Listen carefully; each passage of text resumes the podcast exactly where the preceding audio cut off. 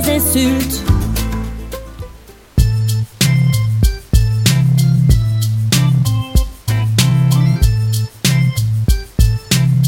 CIBL 101.5 Montréal.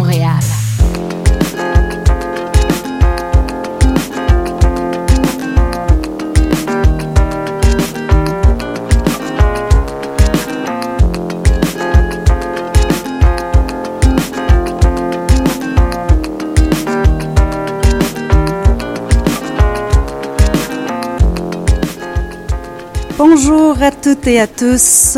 Bonjour et bienvenue à l'émission Prendre Racine, une émission qui regarde l'immigration sous la loupe de la langue française. On essaie ainsi de comprendre son impact sur l'intégration des nouveaux arrivants, peu importe d'où ils viennent. Nous parcourons, moi-même, Marie-Ève Link et ma collègue Aude Jimenez. Bonjour tout le monde.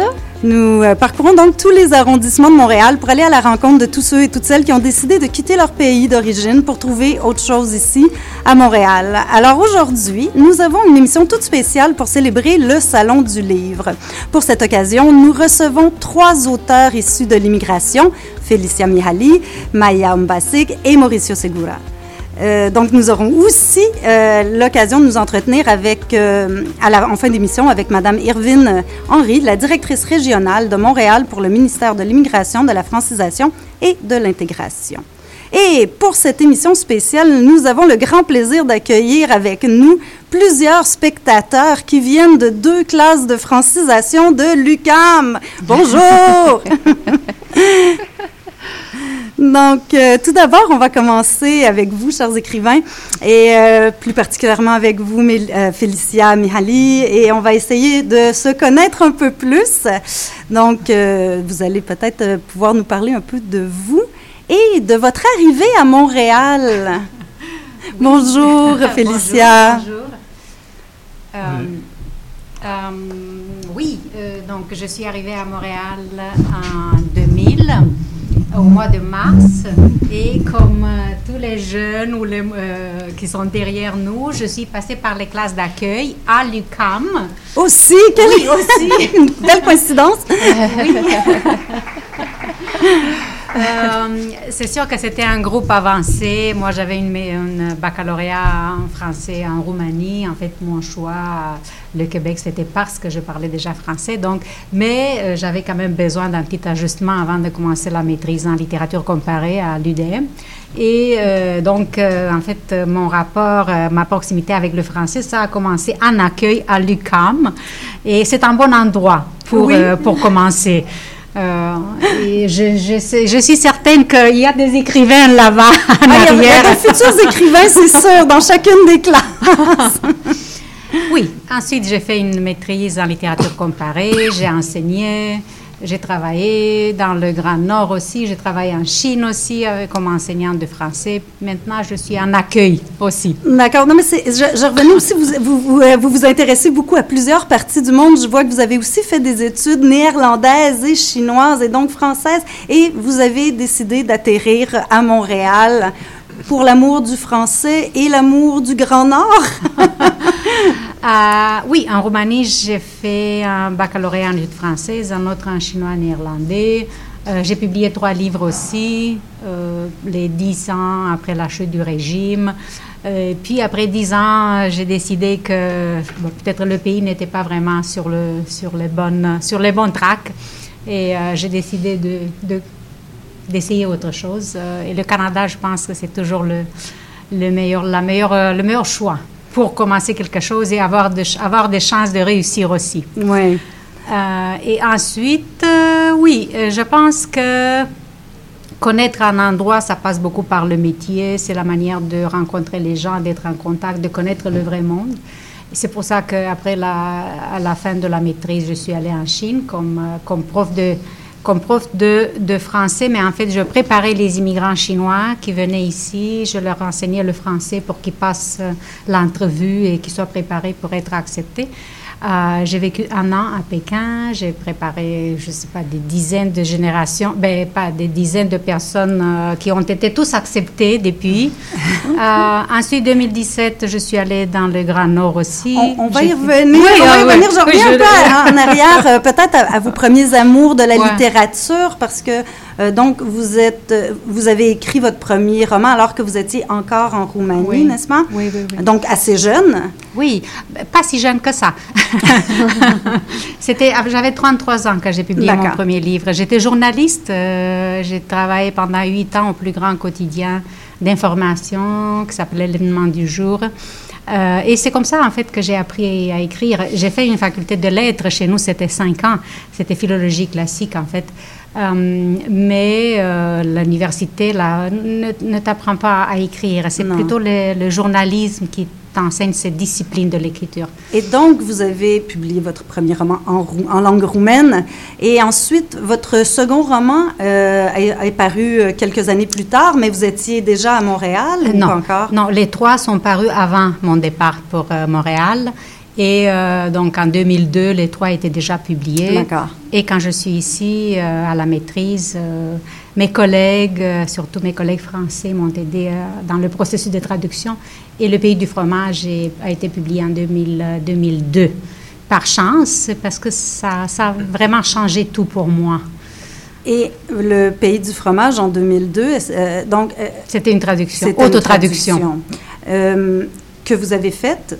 Oui. Ah, d'accord. Vous avez Oui. donc fait vous-même vos traductions et ensuite, ça vous a donné la piqûre pour euh, peut-être tenter d'écrire directement Oui. en français? Oui, oui. En fait, c'est ce que je voulais, en fait, quand je suis arrivée ici. Je voulais être écrivaine. Si, euh, si, si je, je me suis dit, si je- si je ne réussis pas à publier en français, euh, je veux retourner au pays parce que ma vie était vraiment belle en Roumanie. J'étais journaliste, euh, j'étais chroniqueuse de théâtre, donc la culture, je m'occupais de la culture, alors qu'ici, c'est très difficile de tout reprendre dès le début.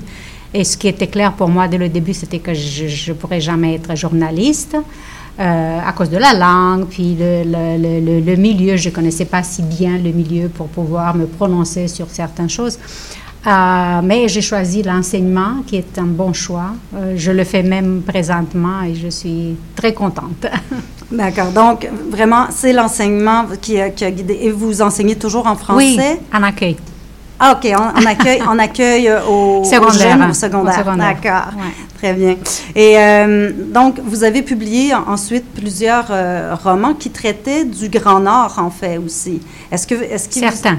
Certains. Certains. Ben, quelques. Oui, Une euh, Shefferville, nuit- j'imagine. Et, Shefferville, oui, le tarot de Shefferville. Et, et Une nuit, le- votre dernier roman paru cette année, un peu plus tôt cette année, Une nuit d'amour à Iqaluit. Oui. Donc, qui raconte, une, qui raconte une histoire, mais qui se passe dans le Grand Nord. Donc, vous êtes allé au Nunavut. Oui, oui j'ai vécu un an.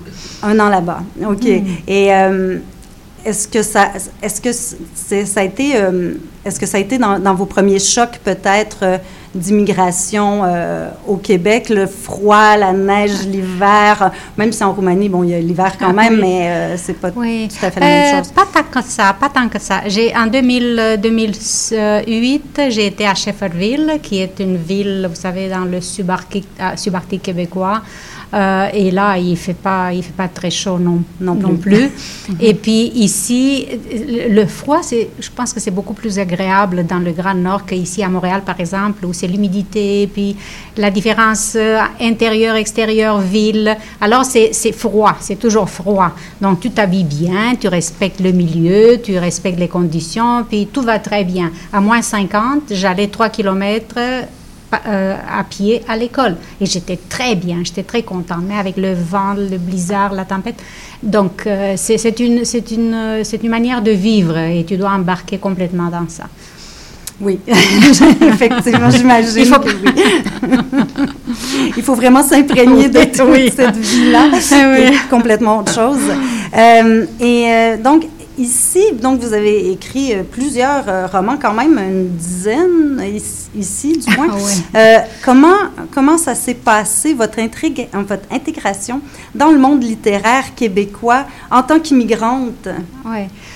Euh, j'ai travaillé avec une maison d'édition XYZ qui avait vraiment la réputation de publier la littérature québécoise et euh, j'ai André Vanas euh, était à l'époque le directeur art- euh, littéraire et c'était une personne d'une grande ouverture parce que le discours d'il y a des 20 ans c'est pas le même des discours d'aujourd'hui.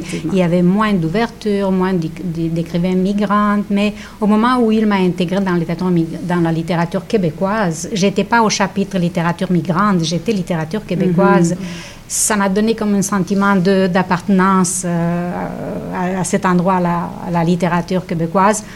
Euh, et euh, je suis entrée par l'autotraduction, par Le Feuille du fromage. Ensuite, le deuxième livre, c'était aussi une autotraduction, Luc le Chinois et moi. Et après deux livres à peine, après cinq ans de vie ici, d'apprentissage, d'écriture, d'autres traductions, j'ai eu le courage d'écrire un livre en français directement, qui était La Reine et le Soldat, publié en 2005. Et à partir de là, c'est sur euh, XYZ m'a, déclaré l'autrice de la maison. J'ai toujours publié avec eux jusqu'en 2011. Euh, chaque, presque chaque année un livre et quand même des gros bouquins. Mais comme je vous ai dit au journal, tu apprends la discipline de l'écriture. Là, tu écris, euh, tu te lèves, tu t'assieds. oui, parce que c'est un travail comme un, comme un, travail, comme un autre. Hein, oui. exactement. Les, gens euh, ont une vision romantique. Oui, mais non, non. c'est ça. C'est vraiment une discipline d'écriture. Et euh, j'ai écrit, j'ai publié jusqu'en 2011. Euh, le premier, c'était l'enlèvement de Sabina. Et donc, c'est XYZ pour moi représente vraiment l'entrée, pratiquement, pas nécessairement dans le théâtre, mais c'est une belle entrée aussi, c'est une, maison d'édition reconnue. André, maintenant, c'est encore mon ami, j'ose le nommer comme ça. Et quand j'ai ouvert XYZ, euh, hashtag édition, la première personne que j'ai contactée pour avoir de l'aide, c'était lui. Même aujourd'hui, c'était mon grand conseiller. et je lui remercie. donc maintenant, vous avez votre propre maison d'édition où vous, publiez vos romans. Et, Pas, les miennes nécessairement, mais, mais aussi les vôtres. Des auteurs, des auteurs de, de, partout.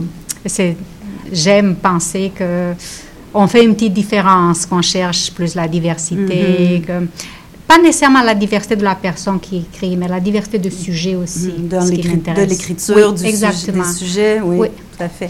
Et euh, donc, vous, euh, on va terminer avec euh, le fait que vous, vous avez fait paraître cette année, donc, Une nuit d'amour avec Iqaluit. Pouvez-vous juste nous parler un petit peu, peut-être, en terminant de votre oui, roman? le roman, en fait, dans le Grand Nord, J'écris aussi en anglais. J'ai écrit trois livres en anglais et dans le Grand Nord, parce que le milieu était très anglophone. Euh, j'enseignais dans une école anglophone, mais à part l'école où on était sept personnes, tout le Nunavut d'Iqaluit, c'était anglophone. Alors, c'est comme les livres que j'ai lus, les, les, la, vie quotidienne, c'était plus en anglais. Alors, je l'ai écrit en anglais, en fait. C'est, en anglais, c'est Pineapple Kisses in Iqaluit. Mmh. Euh, c'était comme quelque chose d'érotique.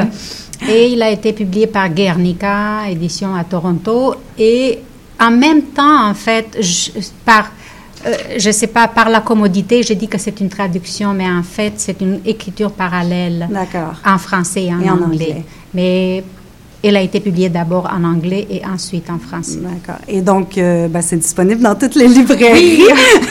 Allez-y. Alors, allez, voir ça. C'est Félicia Miali qui, qui était avec nous. On va la retrouver un peu plus tard avec les étudiants qui vont lui poser quelques questions.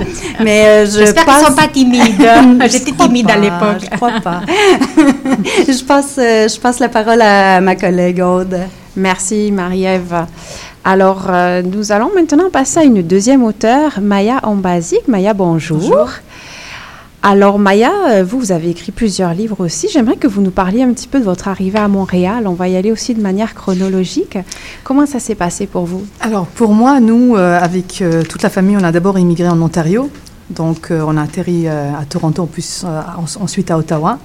Et j'ai fait mes études en philosophie à l'Université d'Ottawa. Et à un moment donné, j'ai reçu une bourse, en fait, qui, qui me proposait d'aller poursuivre mes études à Montréal. Mais j'ai toujours voulu, j'ai toujours vu Montréal comme une espèce de je sais pas, d'une ville où il fallait y être. Quand on est jeune, euh, à Ottawa c'est bien, mais on peut pas être jeune et rester à Ottawa et faire quelque chose de sa vie. en tout cas, c'était le mythe euh, qui courait dans, dans les rues d'Ottawa. Après, tout le monde voulait partir à Montréal. Donc, ah je faisais partie hein. de ces générations qui, qui voulaient absolument se retrouver à Montréal bah, pour des raisons euh, qu'on connaît, une grande métropole avec plus d'opportunités. Vivante, multiple, etc. Et est-ce que ça s'est vérifié? Oui, je pense que hein. oui, oui, tout à fait. ma mère m'a dit ah, tu aurais dû rester proche de moi, mais je euh, je pense pas que j'aurais eu le même parcours si j'étais restée à Ottawa. Donc euh, voilà, j'ai commencé une maîtrise euh, en philosophie. Ensuite, euh, j'ai commencé aussi des études. J'allais partir à Paris pour faire un doctorat. Mais pour des raisons personnelles, je suis restée à Montréal. OK. Alors, comment est-ce qu'on on passe de, j'allais dire, du métier d'étudiante à celui d'écrivaine? Comment ça s'est fait chez vous, ce passage-là? Mais en fait, euh, l'écriture a toujours été présente. Euh, on m'a dit que j'ai toujours écrit. Moi, j'ai pas vraiment de souvenir. Moi, j'ai un souvenir précis où j'ai commencé à écrire. C'était euh, lors de l'éclatement en fait de la fédération yougoslave, parce que je suis d'origine yougoslave. Mhm. Il y a eu la guerre et moi, je, comme enfant, ce que je me souviens, c'est j'ai en tête le moment précis où une feuille blanche est devenue comme une espèce d'échappatoire. Donc, euh, Mhm. je pense que j'ai commencé à écrire parce qu'il fallait que je, je- je trouve un exécutoire euh, à ce Mhm. que je voyais autour de moi. Donc, je- avant même d'être étudiante, je pense que j'étais écrivaine. Et euh, donc, c'est pour moi, ça a toujours été une question de survie, en fait, l'écriture. C'est c'est un peu malgré moi que j'écris. OK. Alors, donc, euh, l'écriture fait vraiment partie de vous, ce que je comprends. Comment est-ce qu'en tant qu'immigrante, on arrive après à rencontrer le milieu littéraire? Félicia Mihaly nous a parlé un petit peu de son entrée dans ce milieu-là.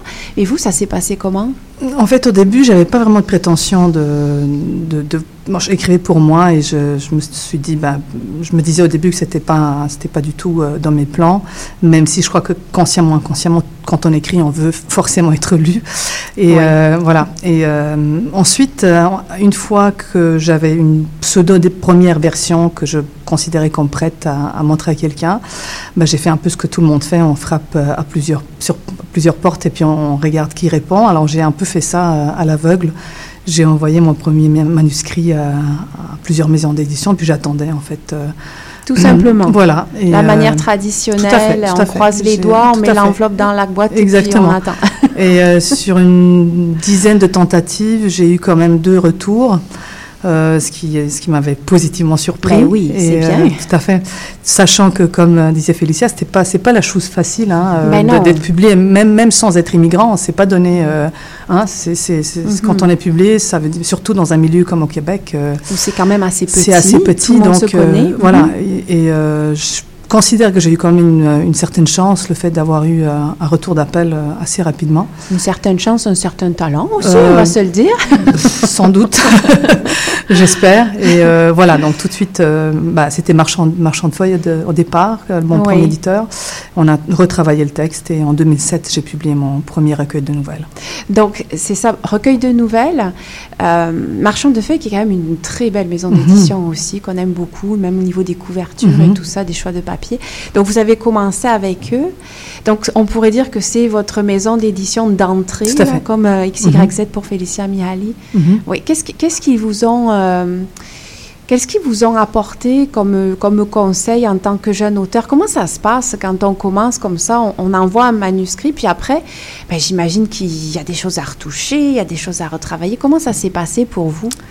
Je pense qu'au départ, euh, je sais pas, les deux autres pourront peut-être confirmer, on n'est pas dans une position euh, euh, forcément euh, favorable. Négociation, oui. parce qu'on veut absolument être publié, donc on, on prend pour acquis que tout ce qu'on nous dit euh, est vrai. Mhm. Donc, euh, moi, je me souviens, le- ce premier recueil de nouvelles, il comportait, une, je crois qu'il comportait une douzaine ou enfin une quinzaine de nouvelles. Mhm. Ça a été quand même réduit à sept. Donc, Oui. voilà. Donc, il fallait prendre ou laisser parce que c'était la condition d'être publié. Mhm. Puis je pense qu'on on est tous, il n'y a pas de problème, on est obligé un peu d'apprendre aussi. Euh, puis Mhm. c'était, c'était des bons conseils au, au départ. Alors on apprend, on apprend euh, à laisser, à prendre. euh, à- voilà, c'est. Oui. Mais c'était pour moi, c'était que du positif. déjà Oui. le fait d'être publié, je, je suis très reconnaissante à cette Ah oui, je d'édition. comprends. Ah oui, je comprends. Et alors, vous n'êtes pas francophone au départ, puis là, maintenant, vous écrivez des romans en français. C'est quand même tout un, une- un cheminement, là. C'est tout un, un parcours. Euh, votre français, est-ce que ça a été un frein? Est-ce que ça a été, même euh, peut-être pour la maison d'édition, est-ce qu'il a fallu re- retravailler certains termes? Est-ce que, comment ça se passe? Mais en fait, euh, moi, j'ai grandi en Suisse. hein. Quand il y a eu la guerre en Yougoslavie, on s'est retrouvé en Suisse. Donc, j'ai euh, passé mon adolescence en Suisse. Du coup, mon français, il est plutôt européen. D'où l'accent aussi, L'accent, tout à fait. Et euh, j'ai euh, toujours, euh, puis même aujourd'hui, quand j'écris, j'ai certaines expressions fran- françaises Mhm. ou suisses euh, qu'il faut absolument entre guillemets traduire en québécois. Et chaque fois, je, ça me fait rire parce que, par exemple, on dirait pas euh, beurre d'arachide. euh, euh, moi, j'ai tendance à marquer beurre de cacahuète parce que c'est ce que j'ai. Voilà. Ou beurre de peanut. Ou beurre de peanut. Là, ouais, il faut, faut, faut qu'on bon une traduction. Beurre de peanut, euh, tout à fait. Donc, ça me fait toujours rire ce décalage euh, du français en français, en fait. Mhm, Absolument. Dans la vie de tous les jours, vous parlez aussi avec un français international, à ce que Mhm. j'entends? Oui, c'est ça. Est-ce que vous avez eu, euh, c'est ça, cette, euh, euh, cette adaptation quand vous êtes arrivé justement pour essayer de d'intégrer ce vocabulaire plus québécois? C'est quelque chose qu'on entend beaucoup chez les immigrants, ça. En fait, mon, premier contact, c'est, euh, j'oublierai toujours, enfin, j'oublierai jamais, on a pris, euh, mon frère et moi, on a pris l'autobus euh, Ottawa-Montréal. C'était la première fois qu'on débarquait à Montréal. Et le chauffeur d'autobus nous annonçait, en fait, qu'on est, nous sommes sur le point de rentrer à Montréal. Et on n'a rien compris. Lorsqu'il a parlé, on n'a absolument rien compris. Ah, qu'il- quelle, langue il parle? On n'était pas sûr si c'était du français ou de l'anglais. Mais moi, ça, je me suis habituée assez rapidement. Et puis, je trouve que c'est, très chantant, c'est, Mhm. poétique, c'est beau. euh, des hein. expressions euh, qui sont absolument sublimes euh, et qui n'existent pas en français. Mhm. Euh, Félicia parlait du Grand Nord. je, je serais curieuse d'entendre d'expressions de, qui, qui, qui définissent la neige dans le Grand Nord, à part poudrerie. Il doit y avoir, tout, oui. doit y avoir plein de, plein de façons de décrire. de Ça doit être magnifique. euh, mm. Oh, oui, certainement, certainement. Alors, c'est marrant parce que donc Félicia nous disait qu'elle avait quand même pas mal voyagé. Mm. Et vous, euh, votre plus récent roman, euh, paru en 2020, ben, il, il parle de Cuba, de l'île de Cuba. C'est ça, le, le roman Dans les murs? Non, euh, ça c'est Cuba, c'est tout le. euh, en fait, euh, moi aussi j'ai voyagé comme. euh, C'est comme ça, vous, avez, j'ai aussi, vécu. vous êtes une euh, voyageuse. C'est J'ai drôle, hein? vécu euh, un peu à Cuba et euh, mon premier, mes deux premiers livres traitent euh, de Cuba, mais ce- le dernier, en fait, je me promène un peu partout. Je suis à Istanbul, euh, au Liban, euh, en Italie. euh, Ah, c'est ouais. vraiment. Alors, parlez-nous de ce. Parlez-nous de Cuba d'abord. On va peut-être faire un petit arrêt sur Cuba. Est-ce que vous parlez espagnol aussi Tout à fait. Ouais. Ok. J'ai euh, marié même un, un cubano-espagnol, donc à la maison, on parle, on parle espagnol. Donc Vous parlez espagnol? oui. Ah, c'est intéressant. Oui, mais Non, mais parce qu'on on- on voit qu'en fait, on est face à des, des j'ai envie de dire des écrivaines voyageuses. Mhm. Qu'est-ce qui vous a inspiré euh, dans Cuba, écrire sur Cuba? Qu'est-ce qui, à part l'amour, de ce que je comprends? Non, le- l'amour, ça n'a rien à voir avec. à voir. euh, non, non, euh, c'est venu beaucoup plus tard. En fait, on- dans des pays communistes, c'était pas le cas en Roumanie, mais ça a toujours été. Cuba a été une fascination pour. Mhm. Pour les pays de, on va dire, de, pas du bloc soviétique parce que la Yougoslavie n'en faisait pas partie, mais on a une espèce d'admiration un peu lointaine euh, envers ce- cette révolution, ce- cette mythologie, on va dire, qui entoure euh, la révolution cubaine. Et donc, à première occasion, arrivé à Montréal, moi, je, je me suis dit, bah, il faut que j'y aille euh, Mhm. voir est-ce que c'était vrai tout ce qu'on me racontait. Euh, mon père était fasciné, évidemment, par la révolution. Et, euh, Et puis c'est vrai qu'ici, c'est beaucoup plus facile. c'est beaucoup plus facile, tout à fait. Ouais. Et Mhm. quand- moi, quand je suis rentrée à La Havane, quand- pour la première fois, j'avais littéralement l'impression d'être chez moi, en fait. Oh. C'est très différent de la Suisse, euh, en fait, qui, qui n'a rien à voir. C'est un univers euh, un peu nordique, euh, Oui. tout à fait différent de ce que j'ai connu dans un pays socialiste. Mais en arrivant à, à Cuba, j'avais l'impression, à part la langue, de retrouver en fait les étés de mon enfance, Mhm. où j'avais plein de référents en fait avec avec le, le- le père de mon enfant en fait on s'était rendu compte que durant son enfance et le mien on mangeait un peu la, la même chose qui étaient les produits soviétiques de l'époque hein. on buvait les mêmes jus d'orange on mangeait les mêmes chocolats donc euh, on regardait les mêmes dessins animés Mhm. et euh, voilà je me suis retrouvée à Cuba c'était comme euh, c'était c'était très familier très connu et évidemment c'est mes, mes gardes ont baissé et là j'ai Mhm. décidé de j'ai commencé à écrire alors le premier livre Chronique du lézard il, il est né là Il est né là, Ouais. d'accord. Et alors le dernier, en terminant, vous me dites que vous voyagez aussi, mais vous voyagez dans plusieurs, plus- dans plusieurs pays, pardon. Euh, le dernier, oui, c'est un. Oui, et en même temps, euh, je ne sais pas si les deux autres collègues euh, seront d'accord avec moi, on, on écrit toujours la même chose d'une façon ou d'une autre. Là, j'ai l'impression qu'on bouge toujours autour du même os. euh, euh, oui, c'est aussi une quête identitaire, même si a priori ça n'a rien à voir avec les autres livres que j'ai écrits, mais c'est quand même une quête, une quête de soi, une quête identitaire, euh, une façon de reconstruire son identité une fois qu'on est parti, en fait. Et en français toujours. C'est ça qui, Oui. Mhm. c'est ça qui est intéressant. Ben, c'est tout le temps qu'on a, malheureusement, mon Dieu. On n'a pas eu le temps de parler de votre volet cinématographique. On n'a pas eu le temps de parler de beaucoup de choses. Mais Maya en basique, merci beaucoup. Merci l'invitation. Euh, on a une petite euh, introduction à, à votre beau travail. Et puis, euh, vous allez, euh, on va continuer à vous suivre et à suivre ce que vous faites au niveau littéraire et autres. Merci, Maya. merci, merci. Au revoir.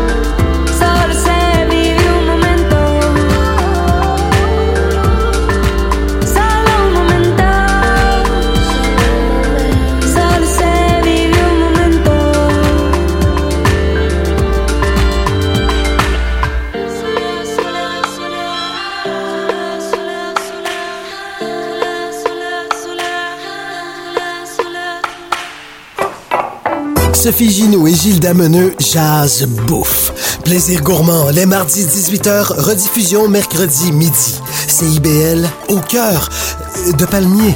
Bonjour Montréal, ici Jason Paré. Vous écoutez les Matins électriques. Les Matins électriques, c'est un magazine branché aux réalités montréalaises. Retrouvez Jason Paris et divers chroniqueurs tous les samedis de 10 à 11 heures pour un plaisir continu. Fierté canadienne ou québécoise, faudrait développer notre propre variant, me semble. Ah, peut-être, peut-être. enfin, puis, et je termine rapidement. je je, je m'avancerai pas là-dessus. Enfin, on, on- à, à Oui, oui. suivre. Rempli d'entrevues variées, les Matins électriques, c'est jamais plate. Vous voulez faire une différence pour CIBL et vous avez votre radio communautaire à cœur? Joignez-vous à nous en tant que membre via le CIBL1015.com dans la section Devenir membre. Pour 5 vous allez faire une grosse différence. 101.5. On est de retour à prendre racine et euh, on va donc euh, et on va donc euh, voir avec euh, notre nouvelle invité, notre nou- voyons, notre prochaine invité, pardon, euh, Mauricio Segura, donc l'écrivain Mauricio Segura. Bonjour Mauricio. Bonjour. Donc, avec vous, on ne parlera pas de votre arrivée à Montréal parce que vous êtes arrivé en étant tout jeune. Donc, euh, on va plutôt parler de votre parcours qui est quand même euh, assez intéressant et euh, inusité. Voilà. Donc, vous, êtes arrivé très jeune à Montréal. Vous avez grandi dans quel quartier? Ben, j'ai grandi dans, un quartier qui s'appelle Côte-des-Neiges, qui est un quartier quand même assez central, qui vient de faire élire une, une mairesse euh, d'origine congolaise. Mhm. Donc, ça me ravit, ça. C'est, étonnant. Et c'est un quartier qui est fascinant et qui... euh, ben, en fait, je, je passe beaucoup de temps à décrire ce quartier dans beaucoup de mes livres. Donc, c'est important de parler du quartier, effectivement. Oui. Ouais. Donc, et c'est le quartier, pour ceux qui ne le savent pas, c'est le quartier le plus multiculturel euh, de Montréal. C'est là où on, on retrouve le plus de nationalités différentes et je crois que plus de la moitié de la population euh, est, est formée et vient de l'immigration ou euh, enfant de l'immigration. là. Tout à fait. Oui, oui, c'est le plus populeux. C'est environ 160 000 personnes. C'est, c'est plus grand que Trois-Rivières, là. Et euh, oui, c'est vrai, pendant longtemps, ça a été le quartier le plus euh, multiethnique, mais là, je pense que c'est euh, euh, ex euh, parc, Parc extension, Extension? ouais, qui est peut-être il y a plus de langues qui sont parlées là, mais on parle là de près de 100 Oui, langues. oui. c'est- c'est ça. Donc c'est un quartier qui est qui est fascinant parce que c'est comme pour moi c'est comme un microcosme de la ville. Les gens pensent euh, à- à- au nord du quartier qui est, qui est euh, fragilisé, disons. Euh, c'est là que les gens qui viennent d'arriver s'installent. Mais il y a toute la partie près de, des hôpitaux qui sont très connus Mhm. euh, et des écoles de prestige comme Brébeuf et le Collège Notre-Dame. Cette partie-là est assez, euh, embour- c'est assez embourgeoisée. Elle a en fait, elle, Ben, a, elle a toujours, été. Elle a toujours été Ouais, ouais. bourgeoise, c'est ça. Donc, c'est un quartier où il y a de tout, toutes les classes sociales. C'est ça, c'est une mixité C'est une totale. mixité totale, hein, c'est ouais. ça. Et euh, donc, ce quartier-là vous a vu grandir et euh, maintenant, vous l'incorporez dans la plupart de, de votre œuvre.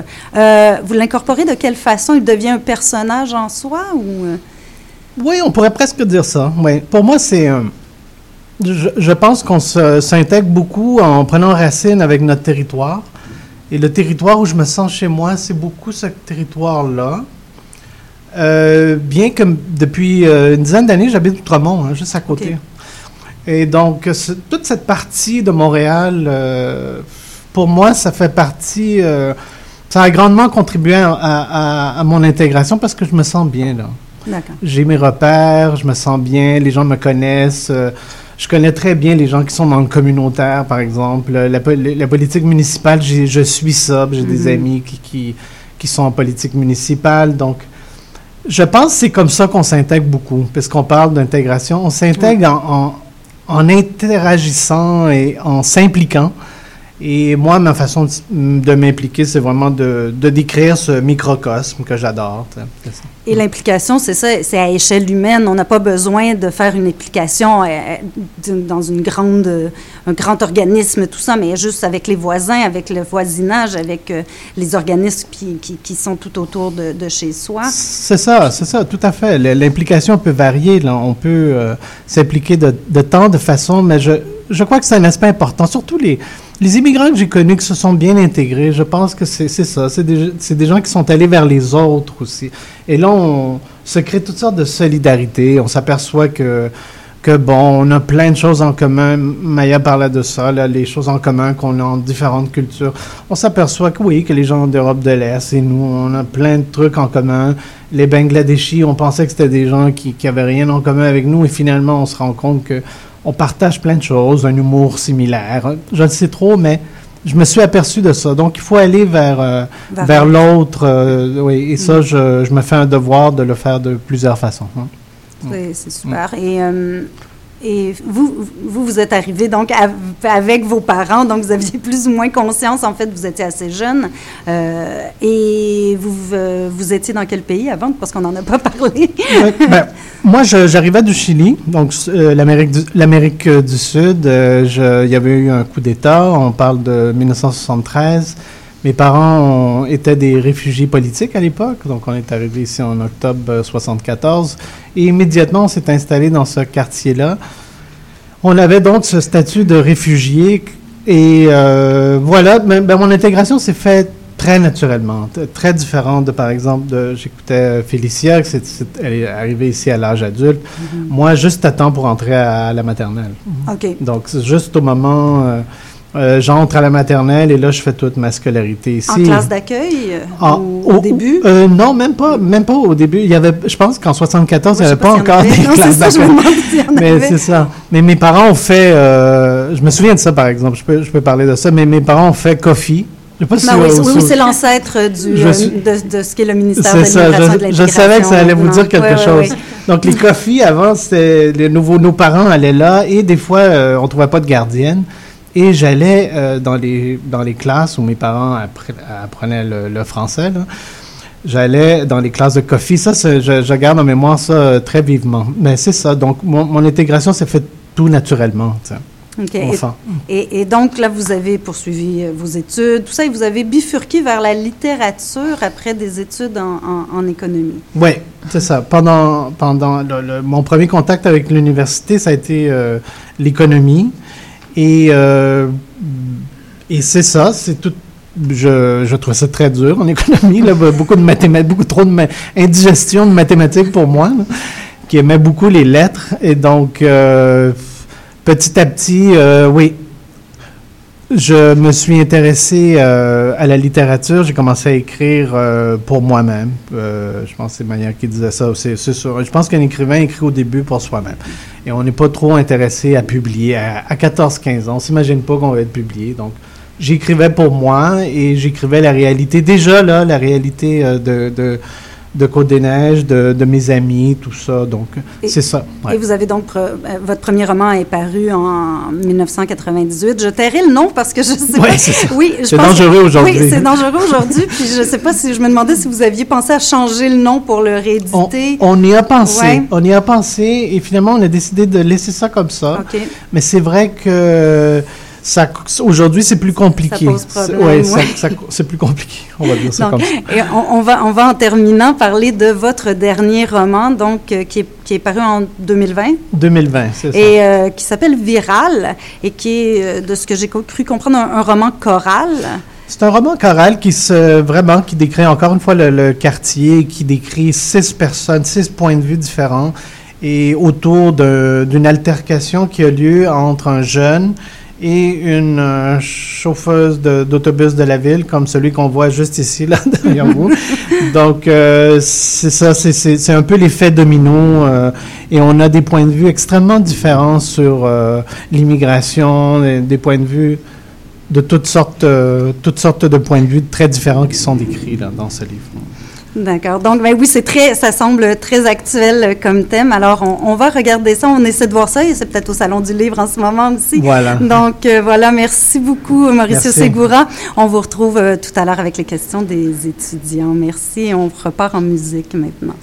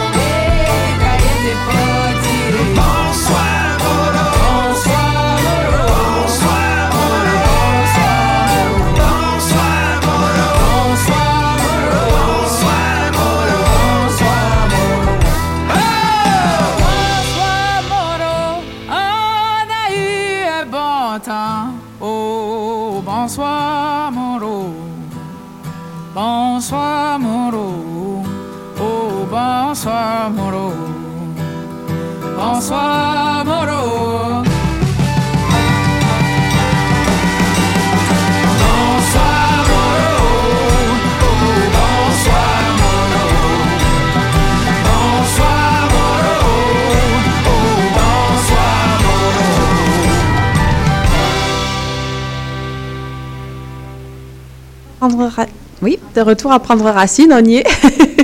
Alors, on a des étudiants qui rentrent, qui sortent, une étudiante qui va poser des questions maintenant, qui est là avec nous. Alors, je ne sais pas si elle m'entend déjà. Bonjour. Alors, euh, est-ce que tu peux te présenter? Alors, euh, je tiens d'abord euh, à vous remercier de vous euh, euh, avoir invité à votre euh, émission. Ça fait C'est plaisir. Euh, euh, je m'appelle Kautar.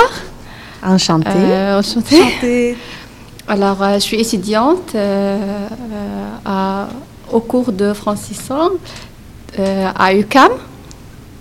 Et tu es la plus courageuse qui va parler pour tous les autres. Oui, et aussi mes amis, ils m'ont voté pour... Ils t'applaudissent, tu vois, ils sont conscients Ils sont de la chance. Oui, c'est oui. ça. Alors, euh, Tu peux commencer avec euh, peut-être question? une première question pour un oui, des euh, écrivains? ma, ma première question, c'est pour Maya. Bonjour Maya. Bonjour.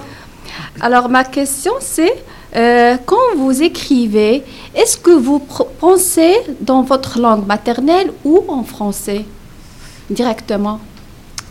Très bonne question. je, je rêve et je pense désormais en français. Donc, quand je m'engueule dans ma, ma langue euh, maternelle encore, donc j'écris en français, ouais. Je pense et j'écris en français. Et je rêve en français. Voilà. Alors, je passe à ma Merci. deuxième question. Oui, est-ce qu'il y avait une autre question? Alors, euh, on a préparé aussi une question pour euh, euh, Mauricio. Alors, euh, est-ce que c'était difficile pour vous de trouver un point d'appui à Montréal comme enfant?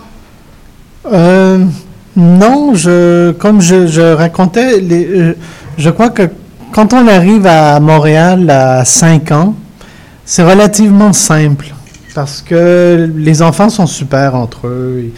Je crois que c'est un âge aussi, 5, 6 ans, où il n'y a pas beaucoup de discrimination encore. Il n'y a pas a pas cette conscience de l'identité de chacun de nous. Donc, euh, moi, j'ai trouvé que ça se faisait de façon très souple et très, euh, très facile. Je, sais que j'ai des amis qui sont arrivés à 14, 15 ans et là, tout change. Parce que là, à 14, 15 ans, on redécouvre sa culture d'origine, on est tiraillé.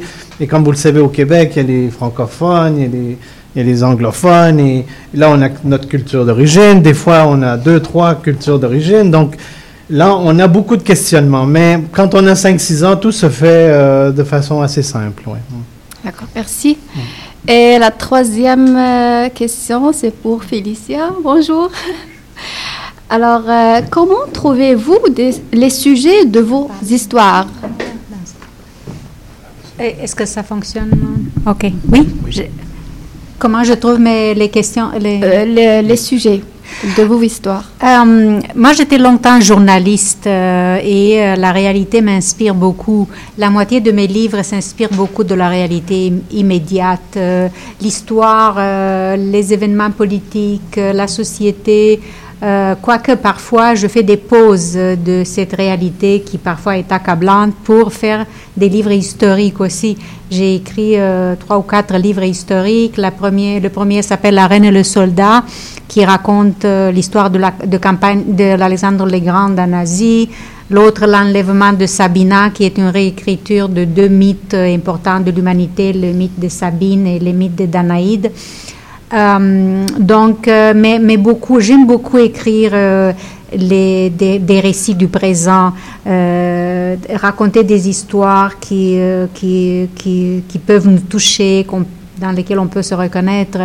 Et même j'ai écrit un livre, La bien-aimée de Kandahar, qui s'est inspiré d'un fait réel que j'ai lu dans un journal euh, et qui a eu le plus grand succès. Apparemment, je suis bonne à- à- à, à peindre un petit peu la réalité euh, de manière assez euh, romanesque.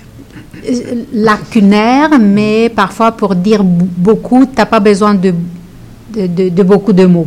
on peut dire beaucoup en peu de mots, comme dans un article de journal. Alors je reste encore, même aujourd'hui, un journaliste dans mes écritures. D'accord. Alors, euh, si vous permettez, j'ai encore euh, la quatrième question. Oui, allez-y. Mais c'est pour les, tous les auteurs. Alors, euh, euh, avez-vous eu des chocs culturels euh, en arrivant au Québec? On va commencer par Maya, vu qu'elle était la Oui, première à répondre. oui. On va y aller. Oui, Est-ce si que j'ai eu un choc culturel Très franchement, non. Parce que hum, je venais déjà d'un univers francophone en Suisse, donc c'est quand même le français. Et euh, c'est vrai qu'on dit que le Montréal et le Québec, c'est comme... euh, il y a des allégeances avec l'Europe. On a l'impression que c'est comme euh, l'île euh, européenne dans, dans le, sur le continent euh, américain. C'est vrai à moitié, mais c'est ce qui explique que j'ai pas eu de choc euh, culturel énorme. Non, non. Très bien, merci. Mauricio? Ben, moi, je, je dirais que le, le principal choc pour moi, ça a été, euh, c'est clair, c'est le, la température, hein, le froid. Ça, bon, je pense qu'il y a beaucoup de gens qui peuvent, s'identifier à ce que je dis. C'est vraiment le froid, parce que le Chili est un pays quand même, on habitait une région où c'était très chaud. euh, les hivers, 22 degrés, c'est ça, un hiver là-bas. Donc, on arrive ici, le, le choc du- des moins 20, c'est vraiment tout un choc. Mais je me souviens que mes parents aussi euh, parlaient beaucoup, euh, on parle des années 70, là, hein. Euh, ils avaient eu vent que ici on se séparait plus facilement. Et ça, ça avait, je me souviens que mes parents parlaient beaucoup de ça, de, de ces séparations qui se faisaient plus facilement. Et là, il y avait de grands débats. Est-ce que c'est bon ou c'est pas bon? Une société où on, on peut si facilement se séparer, se divorcer. Et bon, ça, c'est peut-être le choc de, de mes parents. C'est peut-être à cause du froid. Ça devrait pas, ça devrait ça gêne. Le froid favorise les séparations. c'est ça. Ça gèle les relations. C'est ça. Félicitations. Euh. Pour moi, euh, moi j'ai été découragée que c'est si facile. je m'attendais à beaucoup plus de difficultés. Euh, en Roumanie, on ne connaissait pas grand-chose sur le Canada. On savait juste que c'est froid, mais euh, pas, pas, pas autre chose. euh, Pas, euh, et euh, j'étais vraiment surprise que c'est si facile parce que je viens d'un pays où on s'engueule, où on se pousse, où on fait jamais confiance aux lois, au gouvernement. On est toujours méfiant vers le pouvoir, le, voisin. Et ici, cette élégance des relations, moi, je fonctionnais très bien. J'ai trouvé que je suis au bon endroit parce que j'étais tannée des gens, toujours l'impolitesse. C'est ce que j'ai retrouvé maintenant. J'ai voyagé en Roumanie après des années et l'impolitesse, le manque de civisme, le- ça c'est quelque chose euh, qui nous aide à mieux vivre et euh, on est mieux. On est mieux. Et ça, c'était, j'ai découvert ça dès le début et j'étais contente de mon choix. D'accord, merci. Merci à vous. Merci beaucoup pour vos belles Merci. questions. Merci, Merci bravo.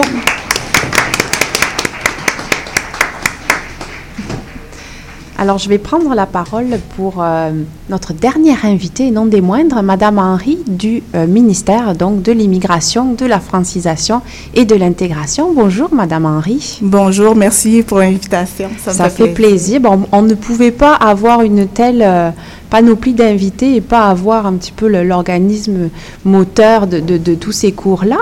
Alors, vous, vous êtes directrice, si j'ai bien compris, vous êtes responsable en fait de la région de Montréal. Exactement.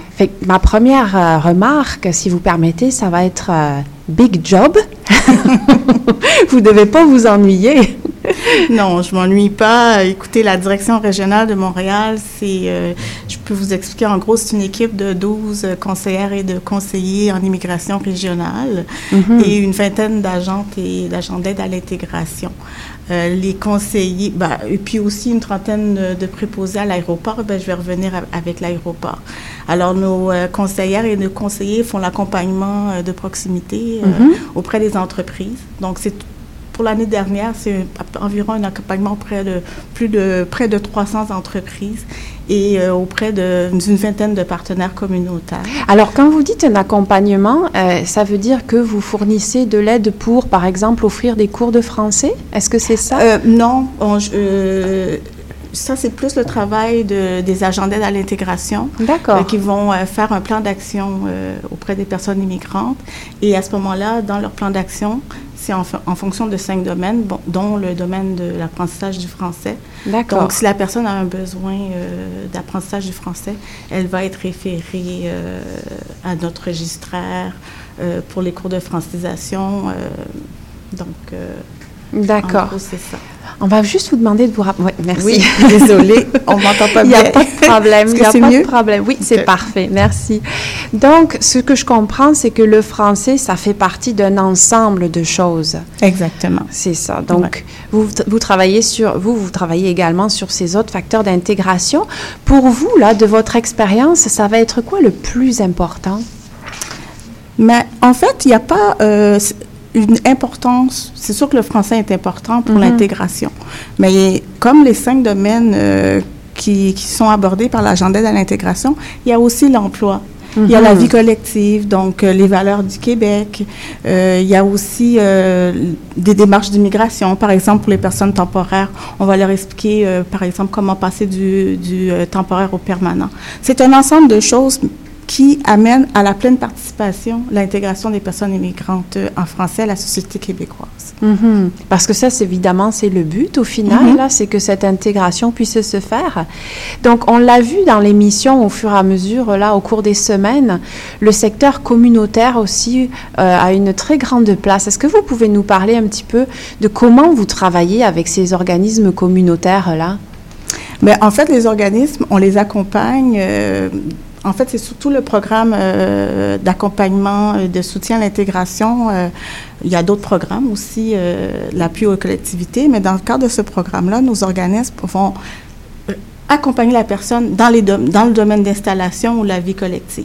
Donc, nos conseillers vont faire le suivi des organismes par rapport à ce programme-là et nos agents d'aide à l'intégration vont référer les personnes immigrantes qui ont ce besoin-là à nos partenaires communautaires. Mhm. Oui.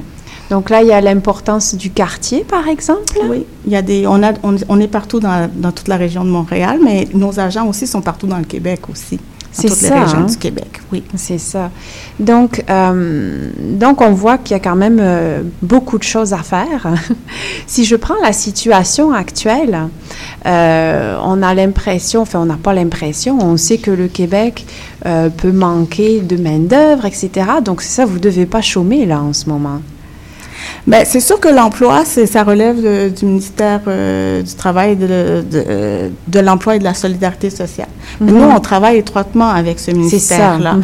Euh, comme je vous expliquais, nos agents d'aide à l'intégration, euh, lorsqu'ils détectent un besoin en emploi, vont référer à Service Québec, là, qui est le ministère du Travail, Emploi et solidarité sociale et qui va prendre en charge la personne. On a une entente, là, on a une collaboration très étroite euh, avec le MTS.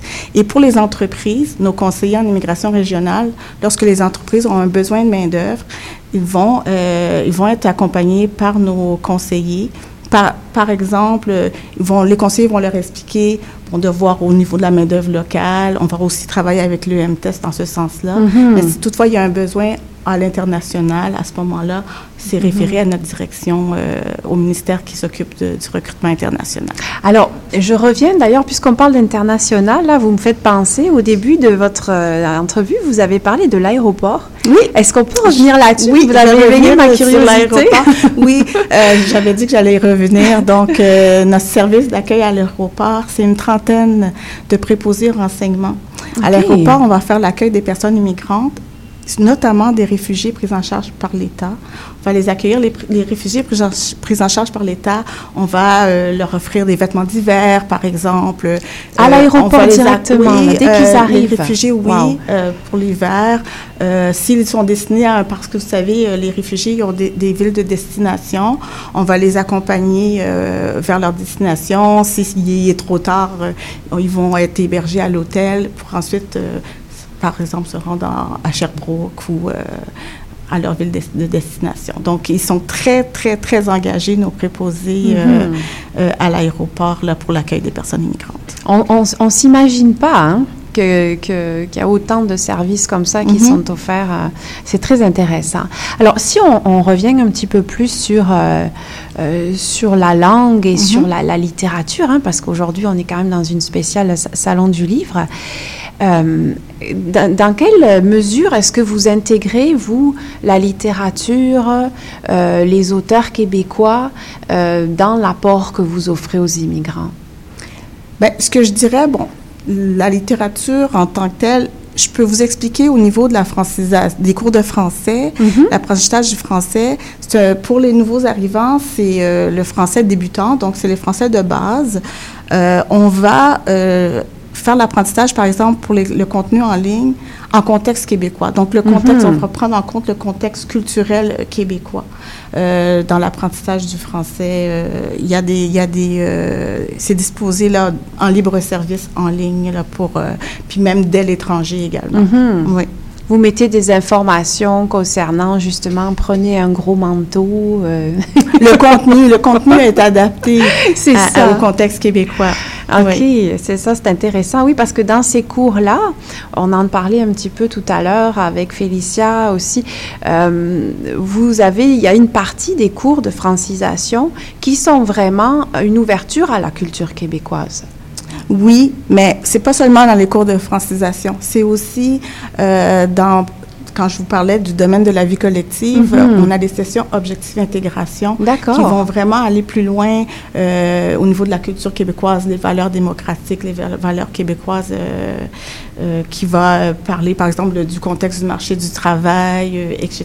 Donc ça aussi, en plus de ça, c'est pour ça que je vous disais que c'est une offre de service global. Oui, la francisation absolument. fait partie euh, vraiment euh, d'une offre de service global. On a pu remarquer ça, euh, comme je disais, au niveau des, des, des- des centres communautaires, des Oui. organismes communautaires qui font, en plus de la francisation, euh, des activités en extérieur, etc. Donc, vous chapeautez, en fait. ce- ce- Exactement, pour le rapprochement interculturel. Mhm. euh, on a des ententes, euh, on travaille euh, racisme, discrimination. Mhm. Donc, euh, c'est très large comme offre de service. C'est très large. Alors, en terminant, euh, quelles sont les dernières initiatives là, du, du ministère en, en matière justement d'intégration, peut-être même de, de- de- oui, je veux dire d'intégration au sens large. Là, en ce moment, les nouveaux arrivants qui arrivent, qu'est-ce que, quels, quels sont les, les principaux services que vous pouvez leur offrir? Ben, je vais revenir sur Accompagnement Québec parce Ouais, que hein? en- depuis 2019, euh, le ministère a mis le service, en place le service Accompagnement Québec. C'est le service qui est offert par nos agentes et agents d'aide à l'intégration. C'est disponible dans toutes les régions du Québec et c'est vraiment, comme je vous l'expliquais, l'accompagnement dès l'arrivée euh, Mhm. et comme je vous dis aussi pour des personnes immigrantes qui sont là depuis plus longtemps, Mhm. euh, dans, en fonction des cinq domaines. Alors, euh, on vraiment, on fait un plan d'action euh, le personnalisé. Québec puis, oui, euh, on regarde euh, vraiment le besoin de la personne immigrante, puis on va la En référer, on va la référer à la bonne ressource. Ben, merci beaucoup. C'est tout le temps qu'on a, Madame Henry. Merci pour euh, votre intervention. Vous nous avez ouvert les yeux sur un peu euh, les services qui sont offerts ici aux nouveaux arrivants. Alors, c'est tout le temps qu'on avait. Euh, Marie-Ève. Oui, euh, merci à tous euh, à tous, Nos à tous les écrivains. les écrivains, Donc, euh, Maya euh, Félicia Miali. Miali et Mauricio Segura. Merci beaucoup. Merci vraiment euh, aux classes de francisation Ouais. d'avoir euh, été, été là, notre pour nous donner- Merci, bravo. Merci, c'était Bravo pour vos questions. Merci on- à tout le monde. Merci à tout le monde. On se revoit à Prendre Racine la semaine prochaine. Merci, au revoir.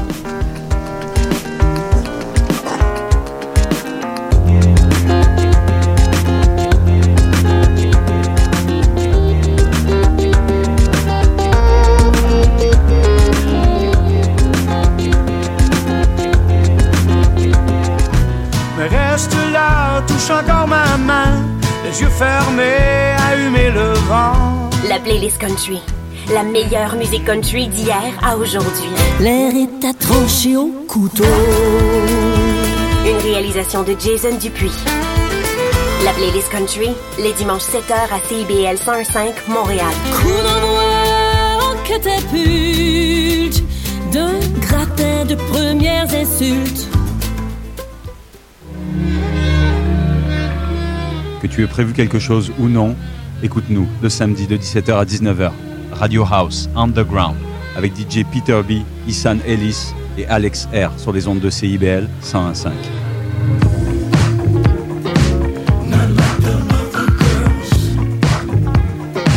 Go